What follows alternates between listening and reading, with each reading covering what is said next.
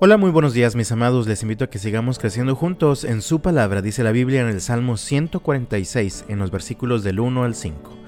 Alabado sea el Señor, que todo lo que soy alabe al Señor.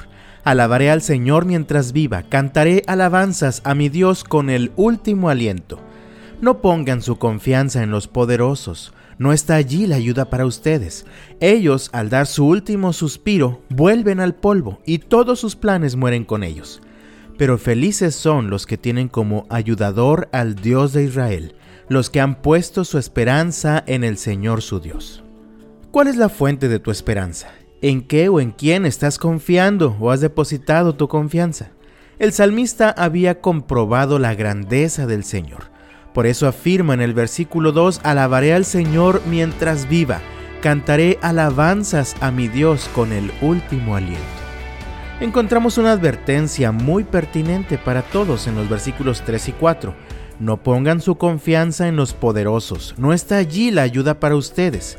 Ellos, al dar su último suspiro, vuelven al polvo y todos sus planes mueren con ellos. Naturalmente, tendemos a confiar y esperar ayuda de otros seres humanos, especialmente de los poderosos, como por ejemplo las autoridades, el presidente, el gobernador, el juez, etcétera, etcétera. Es típico que en los tiempos de elecciones de gobierno se revive esa esperanza en los seres humanos y escuchamos frases como ahora sí todo va a cambiar, ahora sí todo va a ser diferente. Es mucho más fácil ver a quienes nos rodean y poner nuestra esperanza en ellos. Pero esto es muy peligroso porque al ser seres humanos igual que nosotros, mueren y ellos, como dice el texto, al dar su último suspiro, vuelven al polvo y todos sus planes mueren con ellos. Por cierto, en el contexto del llamado Día de Muertos en el que nos encontramos, vale la pena cuestionarnos, ¿en quién tengo depositada mi esperanza y mi confianza?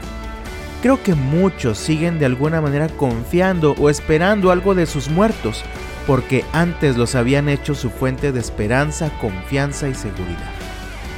Y así llegamos al versículo 5 y encontramos un gran pero. Dice así, pero felices son los que tienen como ayudador al Dios de Israel, los que han puesto su esperanza en el Señor su Dios. Cuando confiamos en otros seres humanos vamos a experimentar desilusión, frustración y angustia, pero la verdadera felicidad está reservada para aquellos que confían en el Dios de Israel, en el Dios vivo, real, verdadero y verdaderamente capaz de ayudarnos en cada momento de nuestra vida. ¿Quieres que el Señor sea tu ayudador? Entonces debes poner toda tu esperanza en Él, no en otros seres humanos. Mis amados, el Señor es eterno, Él nunca muere, Él es fiel, Él nunca falla, nunca traiciona. El Señor es justo, misericordioso, bondadoso y siempre está listo para ayudarnos en los momentos de dificultad. En los versículos 6 al 9 el salmista nos recuerda una lista de evidencias del poder y la confiabilidad de nuestro Dios. Dice así, Él hizo el cielo y la tierra, el mar y todo lo que hay en ellos él cumple todas sus promesas para siempre. Hace justicia al oprimido y da aliento al que tiene hambre. El Señor libera a los prisioneros. El Señor abre los ojos de los ciegos. El Señor levanta a los agobiados. El Señor ama a los justos. El Señor protege a los extranjeros que viven entre nosotros. Cuida de los huérfanos y las viudas, pero frustra los planes de los perversos. Y por si todavía te queda una pizca de duda, el versículo 10 termina diciendo, el Señor reinará por siempre. Él será tu Dios, oh Jerusalén, por todas las generaciones. Alabado sea el Señor.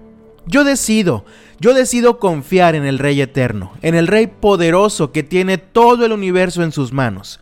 Yo decido confiar en el Dios vivo, que ha sido fiel de generación en generación. ¿Y tú? ¿En quién has decidido confiar? ¿Quién es la fuente de tu esperanza?